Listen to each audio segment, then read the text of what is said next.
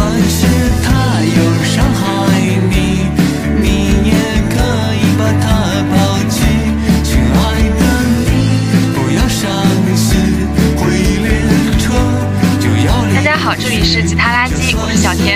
小秋，其他垃圾是一档严肃活泼的泛文化娱乐播客，一份可以收听的文艺周刊，我们打捞往期影视遗珠，近期文化现象，现在的热点视频，向宇宙发射女性视角的电波。欢迎垃圾佬们点点关注，一键回家。也欢迎把我们捡走，推荐给你的垃圾朋友。今天我们想聊一聊一个，其实我们很早之前就想聊的话题，嗯就是服美役。嗯嗯我们现在想聊这个话题有两个原因啊，嗯一个就是因为现在是夏天了，就是夏天是一个什么季节？夏天就是一个就是近身肉搏的季节。嗯夏天大家就是开始穿小吊带儿，然后一穿小吊带儿，就是咱们的大肚腩、小肚腩都出来了，嗯咱们的这胳膊上面就是到底要不要脱毛？对，还有说的什么摆摆肉，这个肉那个肉，很昭然若揭，不像冬天那么藏肉了。还有一个原因，就是因为，呃，就是我最近在互联网上冲浪的时候，我发现一些现象，就是说，嗯。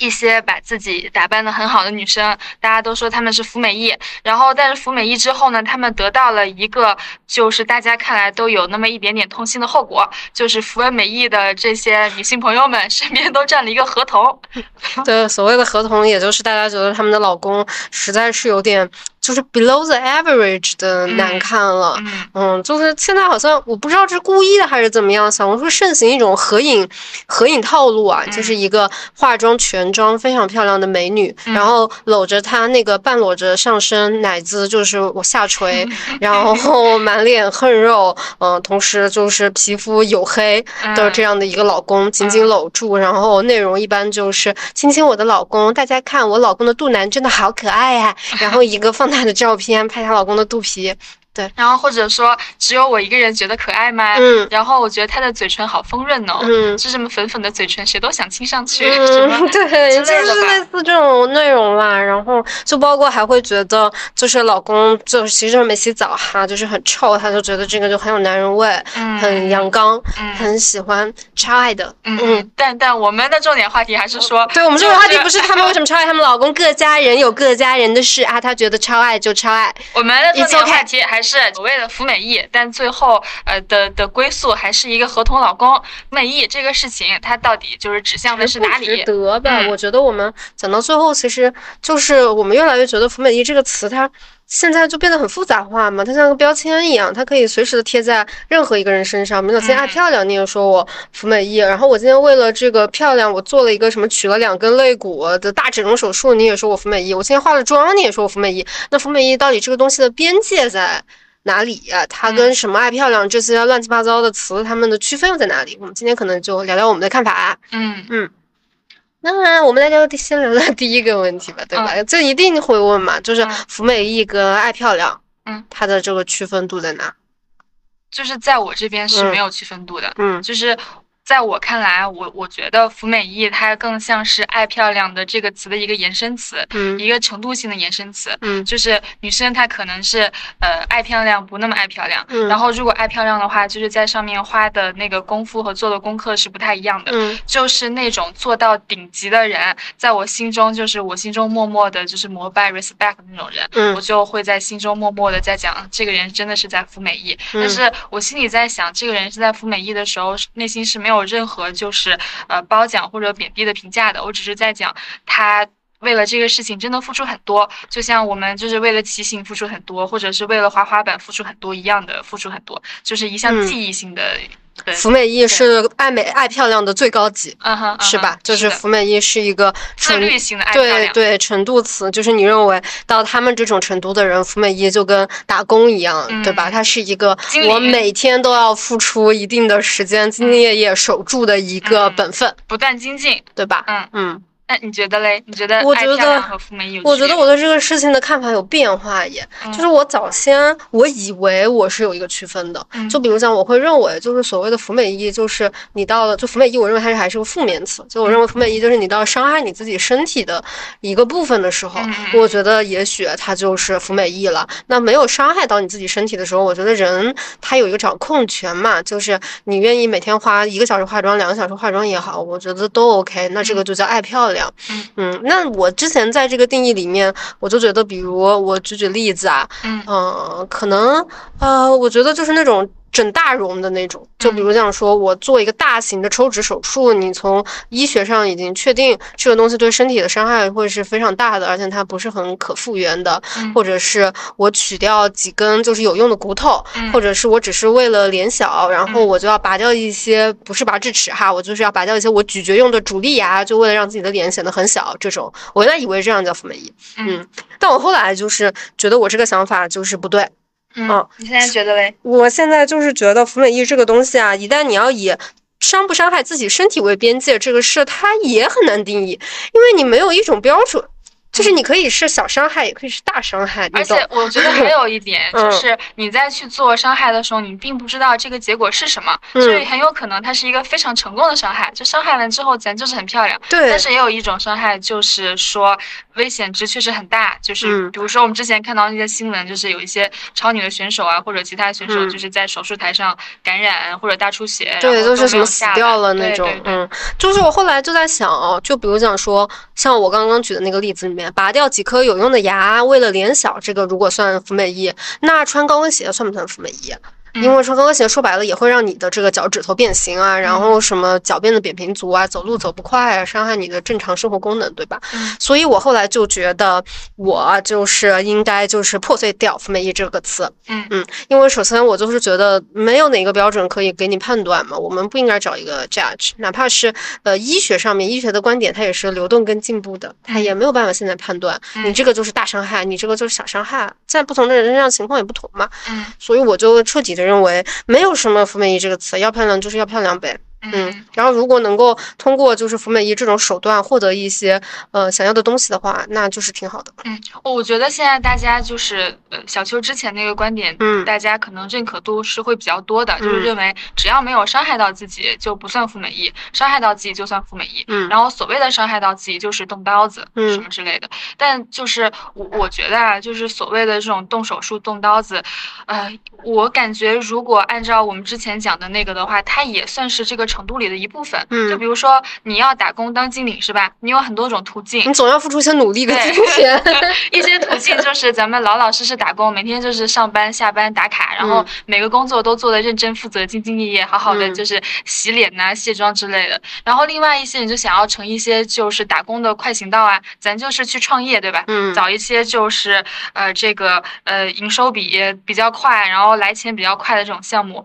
如果我们把这个当做它是不是服美役来判断的话，呃，就是会跟我们之前那个嗯有一点不太一样，就是嗯它可以还是可以把它当做是某一种你想要达成最终你想要进入到这个美丽或者成为一个精灵的一个打工手段。嗯，我觉得它像是一个就是光谱，嗯就是我们在这个光谱上面左右摇摆嘛。就是我觉得我以前的那个光谱可能是比较小的，嗯就是我自认为，比如讲科学，它可以是一个裁定这个光谱的边界。嗯那你可能在大部分的情况下都是 OK 的，你自由流动。到某一些地方它就是报警了，嗯红线你就别干。嗯嗯，但我现在就觉得，哎呀，这个红线呢也也也很难，因为说实话，这个医美的技术它 不断的精进嘛，就是以以对以前你觉得危险的事，它现在确实也没有那么危险了。你只要不去什么黑心诊所，嗯很多你这个手术之所以存在，它八成都是能保证你下得了台的。嗯嗯。嗯然后我我看就是身边的很多就是姐姐妹妹们，嗯真的就是做，呃，就是真的，如果可以让我用福美役来形容的这些人的话，他们的功课下的我真的是叹为观止。叹为观止，就举个例子是真的比不上。嗯就是比如说，他可能自己本身就是一些就是医药背景，嗯所以他大概就知道某一些药，它在某一些状况下是可以施行的。嗯还有就是他大概知道他在某一个频率上去用那些什么超声炮啊，嗯用那些就是热玛仪之类的，嗯是热玛吉，热玛吉不要展现出你知识的贫瘠。到时候我们要被网友骂，两个不服美意的人啊，就是连热玛吉都想不清楚，在这里讲服美意。就是 anyway，就他们已经呃首先就是自己对这个背景知识是原理知识已经非常通透了，嗯然后在原理知识拿的非常通透的状况下，又身体力行的做了一些非常刻苦的执行的工作。嗯我觉得只要把这两点都结合起来的人，就是在我眼里，这个美意真的是服的非常的自律和高级。嗯，王者，王者对吧？王者美意，嗯，嗯，然后你看到他这样服美意，你就会内心有一点就是想要是不是跟风。是不是我太懒散了？我常常有这种感觉。对，我就觉得是不是我对我自己也太就是随便了？嗯，但我确确实觉得就是也会有这样的方面了，嗯就是如果之前不太。呃就身边的人不太做这方面嗯的工作的话，你觉得这个也没什么大不了的。就是有些人做，有些人不做，你觉得这个东西离你很远。但是就是一旦发现身边的人这个这些东西的渗透率变得这么高，越来越高以嗯。后，你就会慢慢的在内心给自己提上一个日程，就是说是不是嗯。到了某一个年纪开始，节点我就要开始。对我也要开始去做这些东西了。嗯，因为，呃，就是跟之前不太一样，就是之前比如说某一个明星，他就是比如说大 S，大 S 美容大王，或者张小慧美容大王，嗯。但是他们就是透露出来的，他们美容的秘籍就是那些，嗯，好好洗脸啊，就是嗯少吃油啊什么之类的。你内心知道，就这些东西它不是真的，嗯对吧？但现在我们看到的这些人服美役是服真的美役，嗯知道这些东西，对，做完是真的会变漂亮。嗯，这个时候，你和那个时候听到这些东西以后，你内心的那个摇摆度就不一样了。嗯现在就是真的摇得很厉害，嗯，你会焦虑吗？会焦虑，嗯会焦虑，就觉得是不是我做的太晚了呀？嗯，我也会有一点。其实，嗯我本来就是觉得我我的这个过程比较复杂。我原来是一个就是有一段时间很焦虑的人，嗯后来我就是完全放飞了自我，我彻底不嗯焦虑，我不焦任何的就是跟粉红睡搭边的东西。再后来，我最近又焦虑了，嗯就是 because 我的一个朋友，他去做了。嗯，对他也是一个有医药背景的人哈，嗯他去做了一整套的，就是非常就是完备的，然后以及就是在这个做医美的人里面，我觉得他也就是属于那种走一个专业路线的，做了一整套的这个玻尿酸的打呀、提拉呀，嗯反正就是花了小十万块钱吧，嗯，效果真的很明显。咱们就是中午跟他在一起吃饭，你知道吧？然后下午晚上的时候又跟他在一起吃饭，人已经不一样了。判若两人。我得承认判若两人。然后我们还讨论了那个时下就是最时兴的那个话题，like 辞职是不是最好的医美？嗯我就是问他，我说你觉得就是达成这样的一个效果，嗯你就是心里面什么？他说当时我看到镜子里面这个崭新的自己，我当时就觉得我可能也不想要现在立刻辞职了。我觉得这个工呢，我还是可以再打一打，每年有这么一笔钱出去，挺值的。而且就是他们这些在打这种服美服美役的工的人，就是他们打这个工打得非常的刻苦，就嗯他们大概会知道。大做功课啊，对，就是前期的功课、后期的功课，包括你知道要执行一个东西有多么的难呀。就是你约了一个体检，你都不见得那个时候会去，但是嗯他们就是一年打好几次的，比如说水光针，而且你说的就太低级 了啦！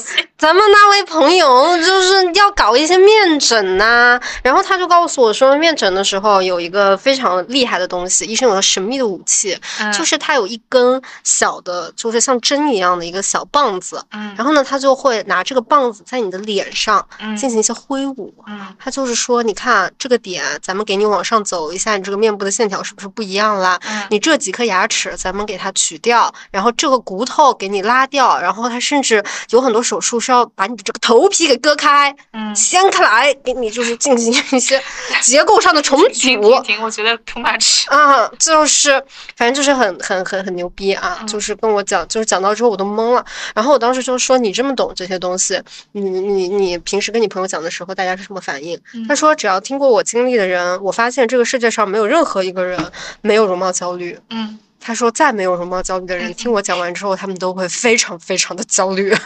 而且我们我们东亚人就是嗯多么怕落为人后呀，对吧？你就是一听到这些东西要长期坚持，做的晚的话，就是这个效果也没有早开始做那么那么好，你就更焦虑。我当时就是一种非常复杂的心情，你知道吗？因为我这个复杂的心情，A 就是，呃，咱们这个自由放飞了很多年了，我对这个东西态度就是我不要，我不听，我不管，这是我的第一个态度。这个态度还在，嗯就是我觉得啊，好麻烦啊，你搞这么多事，花这么多钱，然后另外一个就是心动，非常的心动，我我觉得非常想要听他多讲讲，就是那种想听又不敢再听。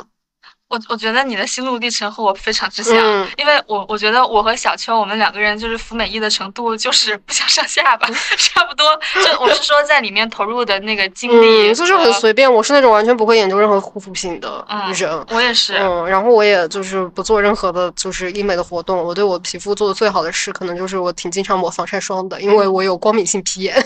就是我我也是我在再小一点的时候，就可能就是高中或者大学的时候，嗯就是我听到就是做医美这些字，我觉得这些离我太遥远，我就嗯我我觉得本人此生不会做这种东西，咱就嗯走一个自然派，我当时也有这个想法呀，因为我妈经常跟我讲，她说自然最美。不搞，这样最美。以后妈妈我老了，头发也不染，头发也不染，白头发最美。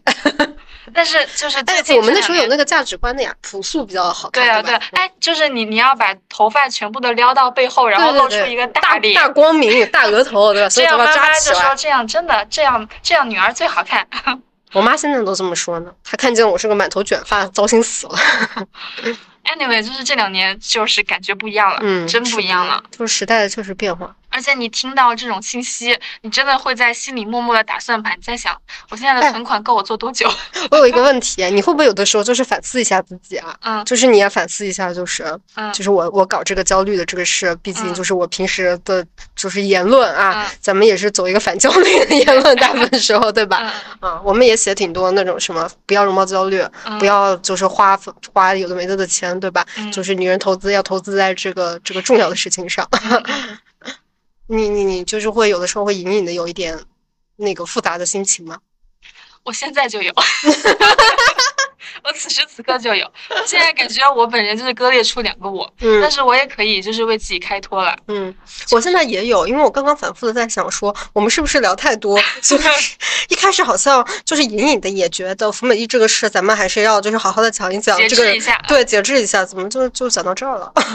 就讲到现在恨不得马上要打开讲 APP 看对一下哪里对在打折。对对，就是讲到什么我们对医美的心动了，嗯，怎么回事啊？这个事情。嗯 嗯，anyway，我觉得觉得我们先聊一个我们刚刚讲的那个话题里面一个分支话题，就是我之前想聊的，就是我反复的在想啊，就是服美役这个事，如果呃我们跟爱漂亮的划分，我们刚刚已经讲过了，那下一个看法其实就是服美役是不是你过度的在意外界，或者说更加直接一点，是不是你过度的在意男人对你的看法？嗯，好尖锐啊！后面那个问题在意男人的看法，本人已经过这个阶段了。嗯，那那确实已经不在意男人的看法了。嗯那这个世界上最不在意的就是男人的看法，嗯嗯嗯，但是外界外界对我觉得会在意女人的看法。嗯，对吧？嗯，但是其实你都会的吧？就是你看到一个人的脸，比如讲我们新新来一个同事，新嗯主持一个人，你肯定是会以貌取人的，对不对？对对你肯定会看一下他的打扮，嗯看一下今天有没有化妆，嗯然后如果是一个化妆化的极其 fancy 的人，嗯你心里会怎么想呢？嗯，我会想这个这个姐姐一定是个很自律的人。那如果她就是完全不化妆，我走一个素面朝天，我们也是遇到过这种人的吧我？觉得这个姐姐就是有可能很不好惹。嗯，嗯，你你你入职的时候你化妆了吗？化了大化特化，嗯就是化了人生之中整个入职整个职业生涯里最精致的一妆对职。业生涯里最精致的妆。嗯，为什么？我为什么那天会化这么重要的妆？你反思一下。我觉得，我觉得还是因为容貌焦虑。嗯，就是你总是你你想要自己就是但我现在觉得啊你那个行为啊嗯算是服美役了耶。嗯算是，因为他不是为了我自己开心。嗯嗯，虽然你不是一个 top 王者级，不对，我觉得我觉得它还不是服美役，因为嗯虽然说他不是为了让我开心，但他是为了让我不要不开心。嗯，但是其实你也不知道别的同事是怎么看你的。你 你不要往这里走，你往这里走，我得去采访他们。嗯，那这样的话，其实说白了还是就是在意一个自己的形象。嗯，那我我们我们聊这个问题之前，我们再往前，我们先聊个别的。嗯，你你你有容貌焦虑吗？就是你的容貌焦虑有改变吗？我容貌焦虑有很大的改变。嗯我只有改变的这个故事，我觉得就是 so boring。嗯可能很多就是我当时一批同学都是这样哎，嗯就是我在国内的时候是一个容貌还挺焦虑的人，嗯嗯，就是这个焦虑展现在我对自己的脸有很多的不满意。这个主要的不满意就是我一直一直都很想去割一个双眼皮，嗯然后我高高中毕业的时候就是是最想割的那个时间段，我妈当时就是举双手赞成，嗯我立刻去割。我妈特别想叫我去割，然后我也一直觉得我眼睛长得不好看，因为嗯我妈妈长了一双就是布灵布灵的卡姿兰大眼睛嗯啊，但我完完美的继承了我爹的那个很不好看的小眼睛。嗯然后我就很想去割，结果那个时间为什么会错过？嗯就是因为我爸不愿意，嗯，就是我爸在家里面跟我们大吵架，嗯说不许，嗯自然才是美，你懂的 那一套朴素中国朴素中国人的那一套，你懂吧？嗯？然后咱们就过了这个时间，过了这个时间之后，我为什么后来又迟迟不去割呢？那是因为我上大学的时候，我陷入了第二重焦虑，嗯 就是我发现啊，割了双眼皮之后，这个恢复期很对对对久对我觉得这个这个焦虑很大。啊。我我如果就是度了 something，我一定不想让别人知道我对度了。对，然后我就很难受，你懂吗？我就想说，我那个时候就贼羡慕，我觉得高中毕业真的是割双眼皮最好的时是的，间是，的，绝对因为你那个两个月的时间就无所谓嘛。而且你跟之前的人就是就是不会有一种社交隔绝。对，然后我都是这个心理就让我迟迟的又在大学阶段我又没有去做这个手术嘛，嗯然后我就一拖再拖，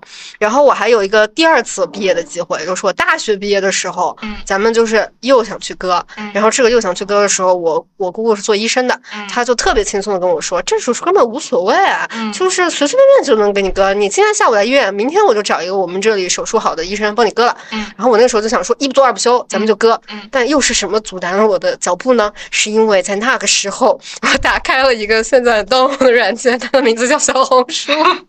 小红书说什么？我在上面搜索了割双眼皮，小红书把无穷无尽的焦虑传递给了我。哎嗯，他说割双眼皮是一件很大的事情，割毁了你这一辈子就完了。然后很多的失败案例，然后说割双眼皮你一定要去排什么北京八大处、嗯什么上海皮肤医院、九院什么很高级的医院去约一个非常 fancy 的医生，然后他的审美很好，给你进行一个面诊，排一个长队，你才能割。嗯然后我就又又又打消了我的想法，嗯就觉得那算了吧，不割吧。然后我就去了国外，嗯去国外之后我就放飞了自我，嗯因为我发现。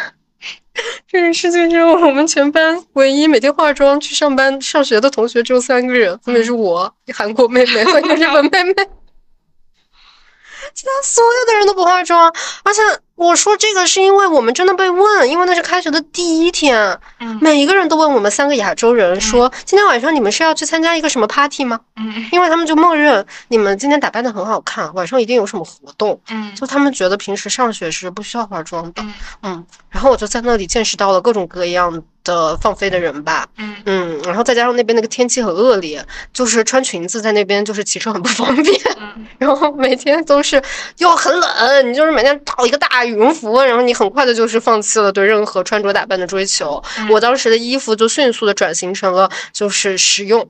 嗯就是就是只追求一个防风防雨，你这听起来很像是 T 穿的衣服。因为要不然就是你活不下去嘛。你在那里没有办法穿什么什么丝袜、裙子、高跟鞋、皮鞋，嗯就是疏离了我的衣柜。我的衣柜只剩下就是徒步鞋、运动鞋，然后各种各样的帽子、雨衣这种东西。对，然后我觉得我在那边两年，我就是对皮肤做的唯一一件事就是抹防晒，嗯其他就是完全不管了。嗯，然后有活动我还是会化妆，所以你那个之后就彻底不焦虑了吗？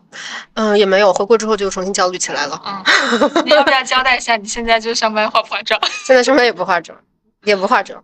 微微的淡妆。嗯，我会画眉毛，因为我完全不长眉毛。嗯但我可能就是不打粉底液，嗯嗯，就是可能画眉毛吧，然后我涂个口红，嗯基本就这样了，这就是我的 basic。嗯但是如果我要去见什么，呃，很久没见的朋友，嗯我就会画。嗯但是如果是比较熟的，我也不画。嗯嗯，然后如果就是要去一些比较 fancy 的场合，可能也会画一下。嗯嗯，大概就是这样吧，遵守一个基本社交礼仪的状态。嗯嗯嗯，说说你呢？你不要笑。我我觉得我也是，嗯我也是有我我我讲一个能印证本人就是容貌焦虑的一个一个事情，嗯嗯，就是你知道，就是到了高中以后，那个学校管理就会变得很严格。嗯就会管你的发型、你的裤子啊什么之类的，嗯然后裤子就不说了，就是本人悄悄就是把下面改小，然后老师被叫家长，但是就是照改不误，嗯就也好看。嗯然后就是这个头发吧，是我最受不了的。他嗯就是要求呃两种头发，要不然就是你整个就剪下来，就是齐耳那种短发，女生。哦，德华。对，德华。然后另外一种就是整个就是父母最喜欢的大扎起来，前面一点刘海光都没有。大光明对吧嗯？，如果你前面有刘海的话，你就很糟糕，你们学校居然不允许留刘海啊？不可以留。哇，你们好严格。然后就是当时，当时那个呃，就是要到那个高中的前面几天，我们就去做板报嘛，就还没有入学。然后那个时候我就见到我的班主任，然后我当时还留着我就是初中时候留的那种就是斜刘海儿，嗯，哦，我懂，是不是就是一整片都是死死的贴在脑门上那 种一整？个大斜刘我海我。我懂，当时我们班上女生为了让这个刘海很铁，她们就是下课之后会去水池边搞一个水，就是让它我没有贴，我我可不是贴，我是直直的，就是嗯很直，还做过那种拉直，哦，就是做过软化。呃做过软化，你嗯懂你懂。嗯，嗯，那我那我肯定懂，烫发是我门儿清。然后当时我就是作为志愿者，我就在后面做板报，嗯就见到了我未来三年的就是高中班主任老师。我那个高中班主任老师啊，他是个兵，你知道吗？嗯他真的是之前就当过兵回来的，所以他整个人就是男的女的？男的，嗯，就是又挺拔又凶悍，但是这个人内心又很善良。但是他那个挺拔和凶悍的部分，就是在外面实在是太大了。嗯，所以军营式管理。对军营式管理，然后他他看到我说，喂，他说，喂，你那个头发怎么样？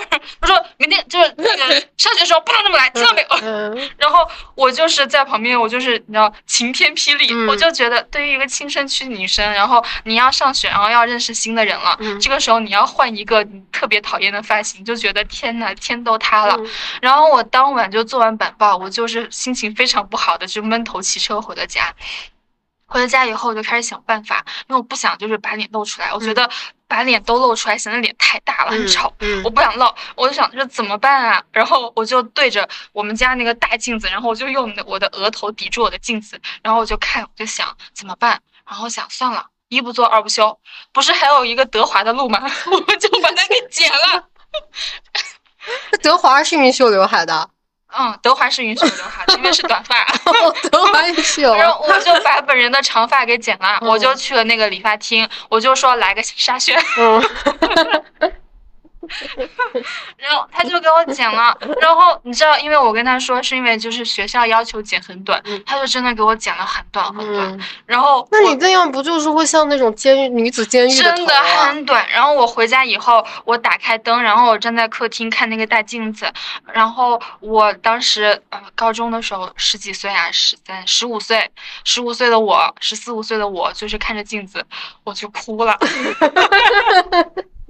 我 我真的就是你被摧毁了，你碎了，我真的垂泪，你知道吗小？田你碎了。一颗一颗泪，就是一颗晶莹的泪珠，就是通过我的眼球，然后流到了我的下巴。嗯然后我就看着这个镜中这个这个丑女人，我就在想，完了，我第二天，你第二。天去上学了吗？去上学了，我还是去上学，你戴帽子了吗？没有不让带，嗯什么都不让带，最后还是去上学。然后我就是我就是就这样低着头，然后好让更多的这个刘海给垂下来。对，经过我的脸部，呃我就这样就是慢慢的度过了我的高中三年。嗯，然后后来，嗯，就是到现在就还还是有容貌焦虑的吧。嗯就我我现在的容貌焦虑主要来源于，就是本人是一个苹果型型身材，嗯然后我夏天又很怕热，我就嗯很喜欢穿吊带儿。嗯，然后我的焦虑就来自于，就是穿吊带儿的时候，总是有人提醒我说说你有肉肉，嗯，我就很难受你该骂他们呢，我会很难受哎。我我觉得这个是我会很难受的耶。嗯嗯，就是我觉得就是本人进行一个欧洲留学的一个很好的经验，也是我真的发现，就他们那里所有的人都穿吊带。嗯我觉得那个对我是一个很大的鼓励，因为就是在我出去上学之前，我真的没有穿过吊带，嗯就不太不像现在啊。现在咱们这个 BM 风流行，街上满大街的都是穿吊带的人。以前我们大学期间应该很少的吧？大学期间流流行那个 oversize，你知道我今天看到一个小红书，嗯贼夸张，就是一个女生大学生去上课了，嗯不是天气特别热嘛，这几天杭州都三十七度了，昨嗯天，然后她去上课穿了一个吊带儿，那个老师说你出去，就是穿吊带不要进来上课。哇，好好好。然后吓人啊她就在门口等舍友给他送送件衣服进去上课。那我就不得不表扬一下本人的大学。本人大学当年出过一件就是非常棒的事情，有一个就是傻逼男的在我们图书馆的意见簿上写说，学校的女生太漂亮，穿的太清凉，让我看着无心学习。嗯，然后我们图书馆的老师就在下面大大的写了一个回复说，这不是你该看的，女生想穿什么穿什么。这是老师回复的嗯。老师回的，嗯，然后就很好。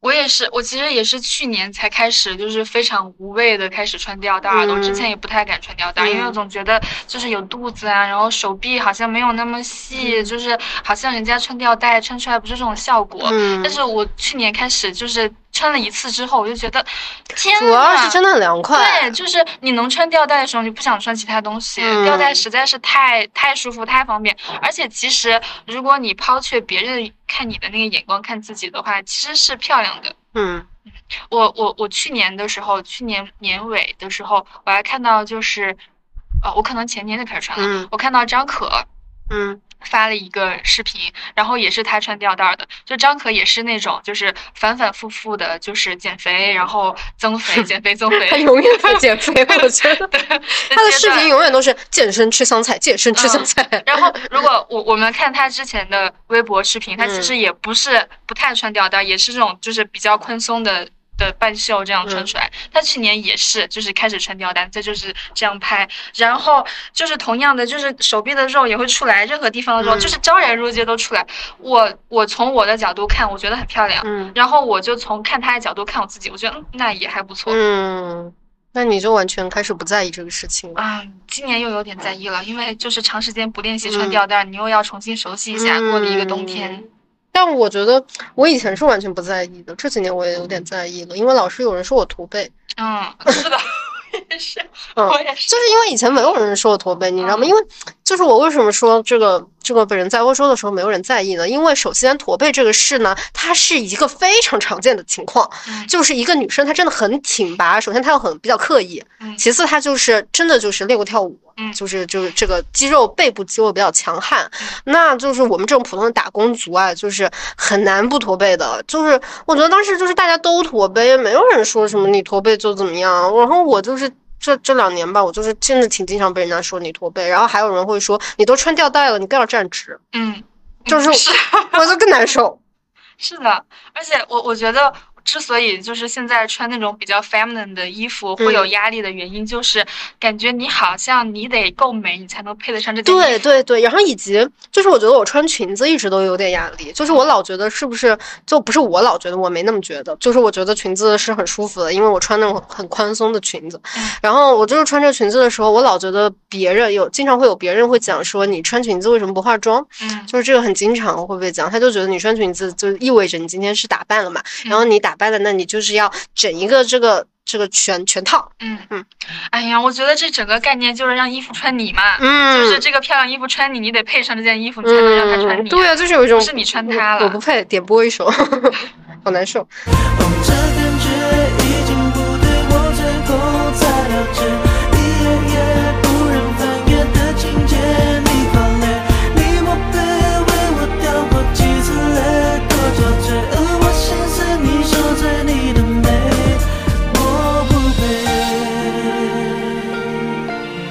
哎呀，好好，我们不不要聊这些什么穿衣服的事情了，我们今天聊服美役。嗯嗯，那那还是前面的话题你还没回答呢，我们就是聊到容容貌焦虑了。嗯你觉得就是服美役，就是不服所谓的不服美役，是嗯指我不在乎别人的看法，服美役是我过度在乎别人的看法，就是还有一种对这个东西的界定是这样。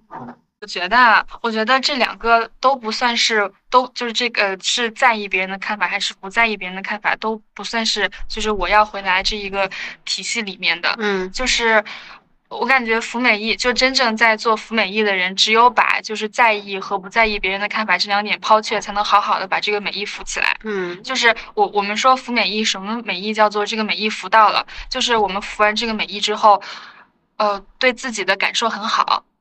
嗯，你是你把它定义成了一种纯粹美意定义嘛，嗯，对吧？嗯就是它纯粹忠于自我嗯。但我因为我我我在想一个就是极端案例啊，嗯就是一些极端的服美役案例，就是一些 transgender 的服美役案例，嗯呃，，drag 就是 queen，对，呃，或者嗯类似吧，嗯就比如说我们这些呃就是顺性别的女性，嗯在穿一些衣服的时候，在打扮的时候，其实是不用跨越那么多的难度的。比如说，你不需要隐藏自己一些比较有棱角的部分，嗯然后你本身是有胸部的，所以你可以把你的胸部和屁股都这样露露出嗯来。那其实另外一种 transgender，他就是想要开始从男变成女的时候，他还没有进行这种生理性的改变的时候，他就要先用力的把这些属于女性的美，用力的的把它给造出来。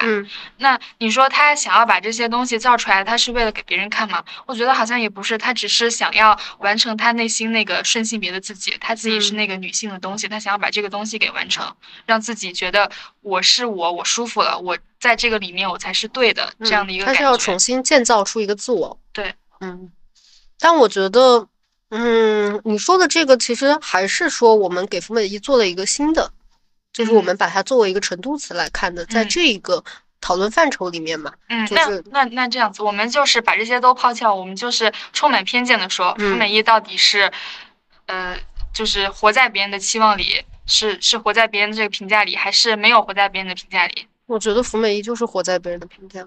嗯，因为当你在说“福美一”这个词的时候，哪怕我们在做我们观点上对福美一的定义，嗯我觉得在最广义的那个定义里面，福美一它肯定是个中性偏差的词。嗯肯定不是个好词，就是嗯当你在讲一个人服美意的时候，嗯那我觉得在我自己的角度上来看，嗯，当你服美意的时候，其实你就把自己放在了一个被观看的位置。嗯，那你在被观看的位置的时候，你就是要做题嘛，嗯那你就要做题，你做题就是要找题，然后找标准，找更好的答案。嗯然后，之所以我们呃有的时候看到一些相对而言就是极端的案例，比如讲说你看到可能有人都他非常的在意自己的手肘部位跟皮肤的其他地方有色差这种非常些微的这种东西的时候，你其实就难对吧？你就是难免就包括小红书现在很流行的，就是它不仅要去这个这个地方的小叫什么唇毛，它还有人要去脸上的毛，嗯。就是还有我我还有我还听过一个很夸张的，嗯就是你嘴角垂下来这块肉，嗯你怎么把这个肉去掉？嗯。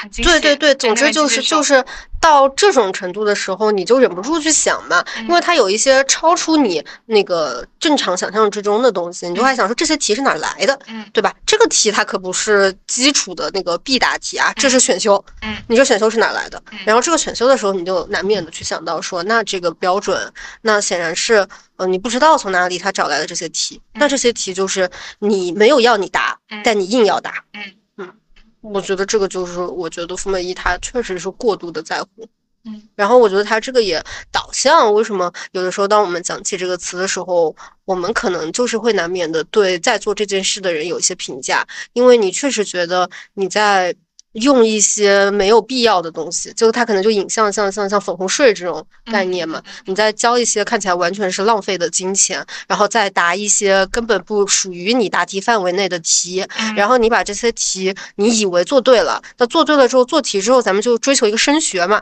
但是你答的这个题根本不是咱们今年高考的这套题，你升了这个学，可能最终的结果就是无人在意。嗯嗯。嗯那我有一个就是为咱们这一群就是服美一服的有点就是真的活在别人评价里的那种嗯服的，就是非常精细入微，就是我们刚刚讲到的一些嗯你根本就不会在意的人体正常的组织的部分，你要把它消除的嗯那些人的一个解释。我觉得我是认可小邱刚刚说，就是服美一就是活在别人的评价里面。嗯但我觉得做这套题是两套题，一套题就是让自己舒适的那套题，就是变美嘛，就是追求美嘛。我觉嗯得这个美的事物，我想把它运用在自己的身上，这个美的事物，我想通过我自己的身体和我的脸把它呈现出来，嗯这些都是好的，是 OK 的，嗯而且是我们女宝做的非常好的地方，也希望一些男宝也做一做这套题。嗯，我确实觉得男生也应该服美一。然后，嗯，除了这个之外，就是那些 plus 的部分，就是我们听起来觉得这个做的有点超纲了，嗯就是这个题，咱就是考清华的黄冈题都不这么考了的那种。而且你不是为了考清华呀，感觉这个是大家站在一条我要考清华的赛道上，然后这个时候你说，对，这时候你说咱们打算考一个巴黎蓝带，我是要出国的人，但是我参加高考。就是我我觉得这部分的超纲题，它不太是，呃，就是虽然他也是某一种对美的追求，但你说这种对美的追求是谁安给他的呢？嗯就是是女生自己想要的嘛？是因为就是我们现在外部有一种这样的评价的标准，所谓的就是男权社会对于女生有一种美貌的资源和美的呈现的这种要求。嗯所以这种要求内化到了女性自己的身上，以至于女性花了比男性更多的时间，就是可能是男性用来休闲的时间，也可能是男性用来追求事业的时间，来做一些让自己的一些微小的部分看起来更好的事情。嗯然后也许会把这部分的时间浪费了，但是你说这个被浪费掉的时间，真的是我们女宝的问题吗？还是说这种它肯定不是女生的问题啊，嗯因为你在想这个题是哪来的嘛，对，吧？就是这个这个出题的人只给女生出了这套题，嗯而且只用这套题来评价和约束女生。那女生有时候就内化了这道题，有时候不得不做这道题。你虽然知道说这个是超纲题，但你觉得好像他也会有这个超纲题来要求我，那要不然我有余力的话，我就做一下好了。我觉得它像是那种，就是我们上学的时候被逼的那种题的再生产运动，嗯就是就是老师啊，他给你画一个范围，他现在说我们今天这个范围就是谁最美，嗯谁能上清华，你，然后这个时候你就内卷了，你就自己品对评老师的话，对对对，就你就品品嘛。那我们这个一般一般一般一般班级的这种普通嗯学生，就老师发给我一些这个王后雄高考必做三十八套，嗯我就做完这三十八套，我就觉得我可以去参加考试。但是还有一群人，他做完这三十八套之后，他觉得不够，嗯他就开始品。嗯那老师说谁最美，嗯那这个我大家都做三十八套，我不能最美啊。嗯然后就开始自己给自己出题，然后这个东西它就变成了一种就是。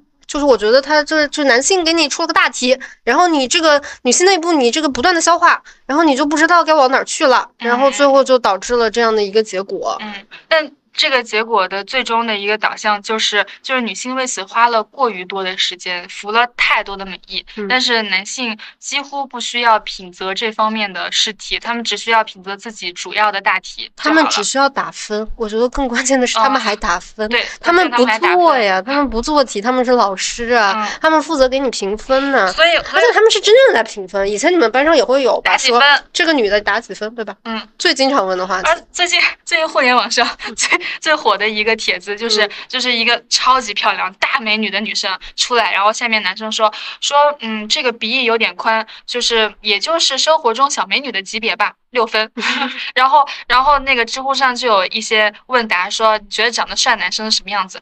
哇，那个男生真的就是好多男生都出来，就只放自己的那种证件照或者放他们自己照片啊？对放自己我操那谁给他脸？证件照啊，或者身份证照片，或者是随意自拍一张照片，连那个胡子都没有刮的那种男生，你能理解吧？然后留一个寸头，然后这样的一个俯视的照片，说说大概就是我这样吧，路上会有女生要我电话，嗯类似于类似于这样的吧。所以我我觉得就是大家提服美役这个话题的时候，一方面。呃，他其实是有一些对女生的指责的，嗯但另外一方面又女生自己在服这个役，女生自己在受这个苦。我觉得，所以这个话题提出来就非常不公平。你哪有用一个受害者受的苦的这个东西再让他去做解释的？就我觉得他这是个内部攻击，对吧？就是内部矛盾、内部攻击，这是他就是真的就是，嗯，因为就是就是没有男性跟你一起做这个题嘛，嗯所以就是女性在做题，男性是评判者。然后这个时候呢，你们一群就是在做题的人之间互相就开始打起来，嗯然后就开始说你做这个题，你是不是想走别的路？嗯，而且我我觉得，如果说你已经是受害者了，嗯你已经是一个受害者了，你就不应该被，呃，被问说你这个受害的类目，你要怎么为自己辩驳？就是你是被这个，你是这个类目的受害者，你不应该出来再为这个类目做解释。但你有没有想过，在这样的一个我们刚刚这个讨论的架构里面，它还存在另外一种可能，那就是受害者并不觉得自己是受害者。嗯，嗯，是有的。嗯，我我其实就是我更倾向于则认为，我们现实就是 real life 里面，就是但是我我觉得，嗯，问题是，虽然受害者不认为自己是受害者，但是其他人会用这个话语去问询受害者。对，所以受害者就更加难受。你为什么要说我是受害者？嗯，我觉得这是为什么就是福美丽这个话题，它能够经久不衰的在互联网上被炒那么久嘛。嗯，我我觉得一个话题能够被炒的久的一个最重要的原因，就是它永远都没有一个结，嗯然后大家都在自己的漩涡里面，然后每一个人都在在自己的漩涡里面发展出一套理论。因为你每个人都有一个 bubble，对嗯吧？你看我们刚刚谈论的这个话题里面，我们已经就是塑造 bubble、穿越 bubble、打破 bubble 很多次了，但最后我们发现，其实其实你还是挣不掉嘛，因为因为你挣不掉的这个过程，就是首先我们两个人自己都有纠结嘛，嗯我们也有就是。就是你谁能不在乎呢？我觉得没有人能不在乎吧。就是就是你就活在这个东西里，嗯然后你就又在乎，然后你又在乎的同时，你又在想说这是不是一种女性内部的攻击？我们是不是要团结，不要攻击？嗯但你又发现说，呃，其实很多人是不要跟你团结的，嗯因为他也不觉得这个东西是一个问题。嗯然后你再从他们的视角再去看看这个事，你也确实觉得，嗯不一定是有问题，对吧？就就比如讲说说做美甲也是个很经常吵的，说嗯把指甲留得这么长，嗯很多事情会比较麻烦，嗯是不是服美役？但但我内心是觉得，就是如果有一群，就是如果在女性内部都被出了这套题，嗯然后出这道题以后，就衍生出两批人，一批人是服美役的人，一批嗯是不服美役的人。那其实服美役的人，他已经为此付出了很多的时间，同时也真的呈现了出来了这个美的后果出来。那不服美役的这部分人，嗯，他在向服美役的人在提这种，呃。这种比较质问型的问题，就是你这个是不是服美役？你打扮是不是就是为了给男人看？嗯，我觉得这种设问也是不妥的。那肯定是不妥的呀。嗯那等于说你这个东西就是，我觉得他们主要是问错了对象吧，因为你不应该是是问他们呀，你干嘛要问？我就我就或者说我们不要用受害者这个词，你干嘛要问做题的人呢？嗯对吧？就像是我们都是一群受过高考害的人，我们要骂应该骂谁呀？应该骂就是东亚就是 China 的这套制度嘛。我们应该就是说这个为什么没有一个更好的考考试制试制度？我们不能骂说你做题我做题啊，对吧？嗯这个事情它肯定是这么个事情，只是说我觉得每个人在这个事情里面他都有一个边界。嗯嗯，这个边界他由于他难以被被被打破吧，然后所以就就互相这个吵的事情就越来越多。嗯嗯，我们就是希望我们的这个播客能够 打破一下，因为我们在很努力的讲一些各方看法。对，嗯，然后如果就是对对，如果听到这里的听众朋友们，你们有一些就是你们自己对服美役的看法的话，欢迎给我们评论留言。嗯就是那个那个免费的评论不要钱，但是会让我们很开心。我觉得服美役这个话题里面还有一个非常关键的因素，嗯就是服美役这两年也跟粉红税嗯非常的相关。嗯我可以先讲一个体感，我就先讲一个非常直接的感受啊。嗯嗯，我觉得我是交了很多分红税，然后我对此感到就是内心深处有一种非常明显的不高兴。嗯嗯，比如说什么分红税，嗯，比如讲，我非常的讨厌衣服没有口袋，嗯。然后这个东西就是对我而言是一个很大的飞跃。就是我以前就是觉得牛仔裤的口袋呀、裤子的口袋、衣服的口袋没口袋好像很正常，嗯然后后来我发现，如果我去买一些 unisex 的，就是他说他这个是中性的这个衣服嘛，就是口袋很大，嗯然后我就能理解为什么就是男的出门不带包，嗯就是很爽。嗯然后后来因为我不是就是很经常去户外，就是爬山呐、什么的东西的，然后我也发现呢，我发现就是什么东西你买就是男人的那个户外用品，它都会比女的的要便宜，嗯同时还好用，同时容量还更大。嗯然后鞋也非常明显，因为我脚比较小嘛，我就是、哦鞋这个我感觉好深，因为因为我会买我会买 AJ 或者买那个 Dunk 嘛，嗯，然后你就是明显的感觉同款的鞋，首先就是男的那个花样和男的会好看，对不好？看的多。嗯、然后另外一个就是因为它每个鞋的价格不太一样，然后只要是这个鞋码比较大的，一般来说，我不是说就是一定啊，嗯一般来说整个品类都会便宜很多。嗯我的体感就是起码便宜百分之三十以上。嗯，就是很夸张，对不对？然后我当时还有一个觉得很夸张的，就是我会买那种户外的衣服啊，就是冲锋衣。这种冲锋衣其实就是蛮贵的，它一般可能价格就是总得上到一千五、两千吧。我就发现国内的品牌跟国外的品牌有差异啊。如果你买国产品牌的冲锋衣的话，首先女生的选择会非常少，同样的顶级科技面料，它只会做男款。嗯当然，国外的品牌相对而言要好很多。嗯但就是我很不开心。然后以及我确实也理解了，我之前不是听何雨佳的播客，他在疯狂的安利钓鱼背心嘛，嗯然后我也就是感到了这个东西的妙用呢。咱们就是也买了一件，我就是发现就是出去爬山的时候穿那个东西真的贼方便，你就会发现这个东西比所有的那些包的东西都要好。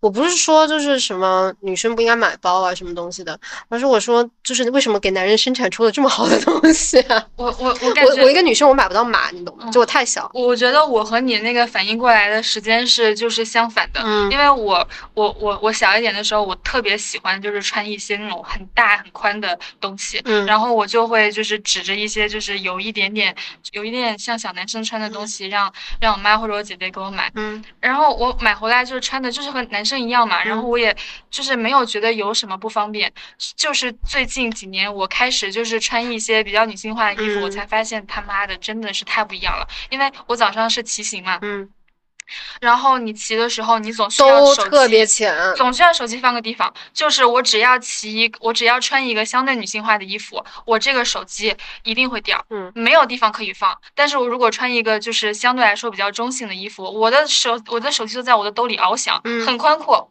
然后还有因为夏天了嘛，我再换一些 T 恤，然后我就买了一个 T 恤，然后它那上面的选择就是没有 S 号，就只有从 M 号、嗯 M。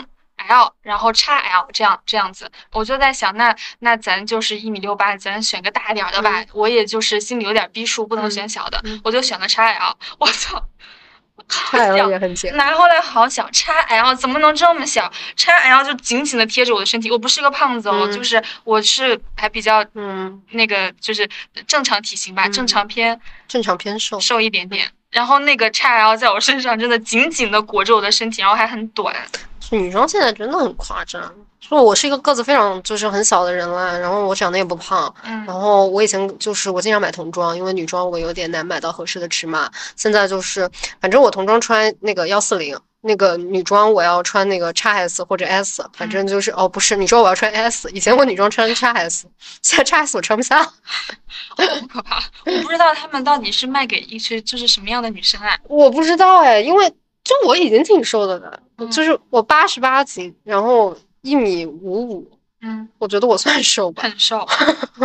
我穿不了哎，我真的穿不了，太夸张了。所以这种服美役也是嗯产业的后推，哎就是嗯他要求你你你你看到就是你连 x L 穿下来都很都很瘦，你会觉得天呐，是不是我的问题？就是如果人家工厂就是给每个人都是这样造的，那我穿 x L x L 都小了，是不是我太胖了呀？是不是我太大这种？感觉。我记得当时 Vox 做的一个非常有名的这个纪录片，讲牛仔裤口袋的，嗯嗯他们就是最后得出来的结论，就是说口袋女生的口袋做的很浅，是为了卖包。嗯。就至少当时的那一个商业的逻辑是这样。嗯。但是如果真的就是聊到粉红税的问题，其实就是往后它还是涉及到一个，就是不要服美役，嗯。呃，就倡导你不要服美役的目的就是说你要用自身的消费，嗯。其实它有一点就是反消费嘛，嗯。它隐隐的跟这个是有点搭边的，就是说你服美役，其实你是在助长这种呃粉红税嘛，嗯嗯。嗯，但是就是我不知道，就是我们现在我们在做这个工作，包括我们的体感都能够感觉到一个比较大的一个面向，就是现在的消费主力确实都是女性，就是只有女性嗯。在，首先只有女性有这么高的意愿去消费，嗯。然后只有女性愿意消费这种提提升生活品质的东西，嗯。然后其次也确实这种就是呃可以如果收粉红税，就是就是这种呃商家或者厂家中品牌搞这种呃。我不知道这算是身材的这种嗯歧视的时候，嗯也只有女生会买单，嗯然后真的就是会让自己变小一点，或者就是就是塞进那个 X 号或者是那个 M 号的衣服里面嗯去。啊，就是你被这个产业推到这里，你你你能怎么办呢？我有一个就是对这个东西的体会啊，嗯就是我确实觉得个体的反消费是在时代面前是很徒劳的。嗯就是我对这个东西的定义是这样的，就是我能够理解嘛，就比如讲我们发一个帖子，然后嗯说姐姐妹妹站起来，我们今天就是要说我们再也不买粉红税的产品，嗯嗯。嗯，这个东西就是在精神上面，在行动上面，我觉得确实有用，但就确实很爽吧。嗯，但是我觉得你对整个产业的这个改变，它很难。嗯。因为就是商业消费的浪潮它太大了，嗯。你个体的反消费没有办法推动这个东西的反作用的改嗯。变。你可能，但我觉得可能从另一个方向反而有更大的希望，也就是说，我们讲更多的整体的，就是女性的声音，讲更多嗯整体的女性的浪潮。那商家他其实会反过来一个反推，对他们的作用是，我肯定是女的人在买我的东西，那我肯定嗯要多考虑女性消费者的意见。嗯那在这样的一个就是不是这种说我不买的嗯情况下，他就是反过来说我要去看调做女性消费者的调研的时候，我觉得可能这样的一个就是呃商家侧的这种推动方式，也许它可能能够改变一点这种情况。嗯嗯但我觉得很奇怪，就是其实如果我们说的话，这两年这说两年了，这四五年吧，就是所谓的女性主义的这种思潮，嗯，它的这种穿透性和它就是在人群中，就是女性的人群中的蔓延程度和整体社会的这种性别意识的提高，肯定是比之前就是不知道高到哪里去了。定是好很多啊！但是为什么就是这个衣服越变越小了？唉，我觉得衣服是越变越小，但是也有好的吧。我觉得就是非常明显的一个，就是以前你很难买到没有钢圈的文胸，嗯嗯嗯这几年确实是确实是容易多了，对吧？对，嗯，然后我觉得呃，以前就是你也很难买到，就是所有的品牌可能都不会给你，就不是所有的品牌都会出平底鞋子。嗯但现在其实很多的就是女鞋的品牌，它也会出很多的平底鞋子。嗯我觉得还是有一些改变吧。嗯。我我觉得我还有一点要说的，嗯就是就是不管是这个粉红税，就是你怎么做选择，就是你要不要用你的选择去倒逼企业去做改变，还有就是服美役，你要不要回答这个声音，以及你要不要因为觉得就是别人觉得你太服美役了而就是有所收敛，我觉得这两点都有同样一个答案，就是。我们其实作为个体，作为社会的个体，应该为自己减负。就是现在这个情况不是我们造成的，然后我们嗯要去做一些选择，稍微让自己好受一点，这是每个人自救的途径。嗯应该就是原谅和允许每个人这样做，嗯然后也不应该责怪和要求自己，就是非要用自己的。这个力量就是我一定就是要用我自己的选择，然后就是呃去去畅行这个主义，就是可以放松一点。嗯，我觉得就是没有必要应对一个看不见的敌人。就是当敌人是眼前的时候，你可以去打这场仗，嗯但是当敌人你都看不见的时候，你打这场仗会很辛苦，嗯，因为你你就是要对空挥舞你的嗯剑拔嘛。嗯虽然你是这个里面的一份子，但你是这个里面的一份子，也代表着你承受了这里面不好的部分。你嗯既然已经承受了，就有理由就是安慰一下自己，让自己好过一点。对。那我与此同时，就是也真的就是很想和大家安利，你们就是买一买这个户外的这 些防雨的衣服，你就是真的会觉得很爽啊。因为就是你会获得一种，我我不知道这个是跟服役这个事有没有关系，但是对我而言，我觉得我获得一种就是新的自由的感觉。嗯，嗯以及我觉得还有一些相对来说比较中性的一些衣服，也是可以就是尝试来看看的。不过最近有一个走线我真的很不喜欢，嗯就是之前其实是没有人穿工装裤的，嗯所以我在买工装裤的时候，它那个口袋还是就是男性设计的口袋为主。嗯最近工装裤，女生工装裤突然流行起来，哦，这也是工装裤，口袋也变小了，嗯，也是跟 BM 风一起的嘛。是的，真的很烦哎。嗯，就是最近户外的衣服流行起来之后，我也很惨，因为我买不到鞋子。嗯就是我本来喜欢的那几个品牌，他们，哎，我也不好说了。反正就是为了一些时髦的这个妥协，他们就不太愿意做一些那个科技的，嗯 就是就是降一就做一些平价的，就是功能性弱一点。嗯但 anyway，我就是推荐大家可以试试看买一买带一点功能的东西，嗯，就是它会给你的生活带来挺多舒适的感觉的。对，就嗯是就是当这个服装不仅是一个专门就是为了这个美的外现，而作为一个就是功能性的东西，它可以负担一些就是装载和就是里面承载一些物品的功能的时候，你就是发现这个衣服它有了空间性，嗯这个衣服不一样了。是的，而且而且我觉得我可以讲一个吧，就是嗯下雨嘛，然后因为我买了一个骑行的雨裤，然后我嗯平时也会穿雨衣，然后以前我是就觉得雨裤很麻烦的，然后又不好看了什么的，然后自从买了之后，我真的就是爱不释手，嗯因为。你穿上这个东西之后，你就突然发现你跟雨离得很近，同时你再也不用担心什么我要提着我的裤管或者卷起我的裙子，让嗯让哪个地方不会湿掉。然后你就是以一个完全放心又很自在的方式在雨里面骑车。嗯然后就对我那个时候就觉得在雨里面就是骑电瓶车确实是个很快乐的事情。嗯，然后就是风直接过去嘛，你也再也不用担心会湿掉，就很好的一个体验。我自己穿衣服的时候也是感觉，就如果我有没有户外品牌看看我们？我们很适合做这个体验的。就如果当天的衣服有任何一个口袋可以完整的装下我的手机，不用担心它掉出去嗯，就会很放嗯，心。就会很放松，嗯就是你会自由很多。但是如果你当天穿的正好是一个就是给女生设计的衣服，给女生设计的衣服有 coat，、嗯呃，然后这个时候你就会，就是你要单拎出一只手，用这一只手拿着你的手机，就是在任何时候，就是总是感觉紧紧张张的，因为人类就是咱们有呃两两两条腿，嗯两只手，咱们就是要自由活动，咱们两只手是用来干嘛的？握手、拥抱，嗯就是抚摸一些其他的东西，不嗯是为了就是给裤子做一个外挂外外挂的。嗯，真的是这样。而且我我就觉得就是有很多口袋，就真的是一件很爽的事情的。嗯嗯，就是你什么东西都可以往里面放，你觉得嗯整个人非常的轻巧。我甚至在我的工装裤里面装过书。嗯，是的，我也装过，嗯在我的冲锋衣里面，它前面有一个像叮当猫一样的口嗯袋嘛，正好可以放进去一本，很爽哎，对啊拿出来就可以看。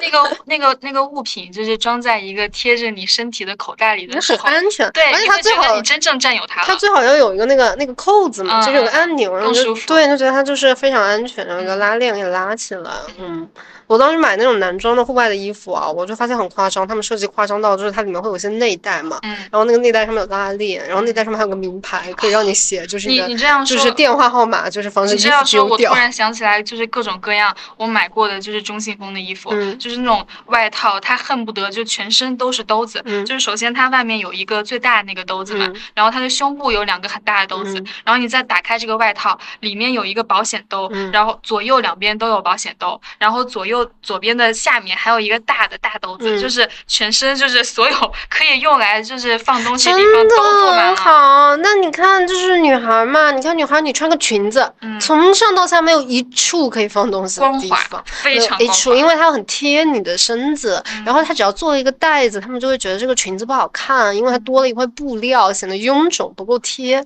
嗯。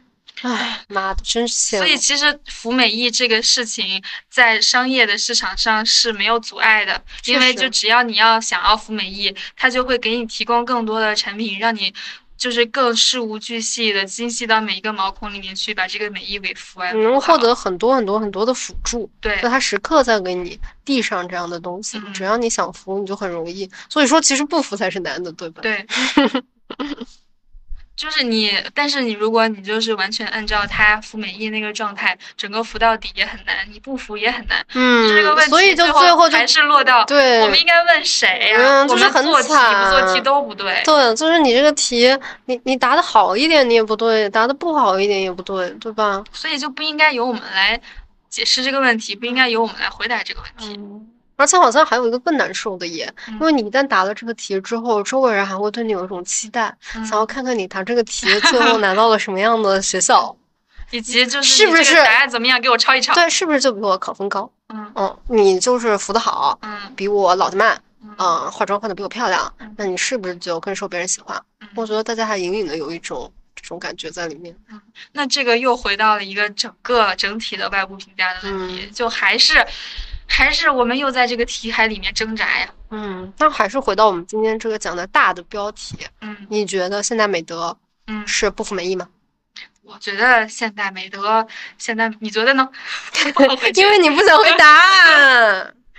我回答，我觉得不是。嗯嗯嗯，我也觉得不是。嗯，我我我是这么想这个事情哦。嗯嗯，就是我觉得它像是嗯有很多很多个房间，嗯然后你每个人在自己的一个房间里面。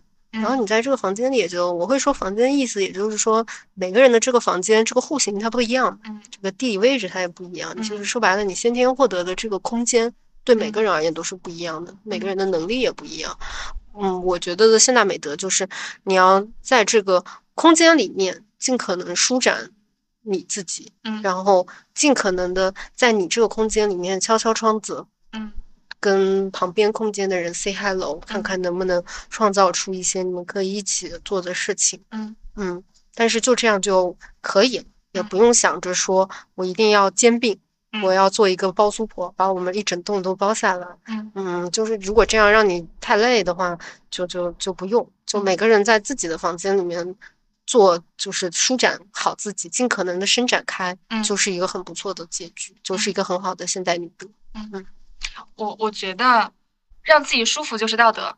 嗯，如果说让自己舒服就是道德，那它已经是符合现代女德了。然后，嗯、服美役这件事情还有一个很好的外部性，就是你在服完美役之后，你确实会就是创造和带来了更多的美，那这简直就是现代美德的一个加成。这是为我们和谐社会做出的一定的贡对呀、献。嗯所以，嗯，对吧？嗯，是挺好。好了，好了，那我们这期就聊到这这里里啦。啦对，然后如果你喜欢我们的节目，呃，记得就是订阅我们啊，我们已经突破了两千个粉丝一定要了。订阅我们，对对对节对目真的太好听了，是太好听。是是，谢谢各位就是 小垃圾垃圾佬们的支持。然后喜欢的话就给我们点点订阅。嗯然后其实也是，如果你们听到有什么共鸣的，也欢迎给我们点点赞、分享、留言、评论，就是我们都要很开心。嗯，好的，那么谢谢大家，今天就这样喽，今天就这样了，拜拜。妈妈就说让来，然而在我三十二岁时，发现我没太多的心去等待，失去某种色彩。